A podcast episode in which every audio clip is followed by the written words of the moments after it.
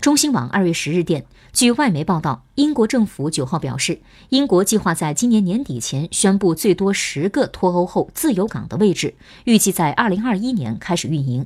据报道自由港是进口货物在再次出口之前可以免税存放或加工的地方也可以用来进口原材料和出口制成品。英政府称在自由港被更广泛地应用于经济领域之前可以用于试验海关运输和环保技术。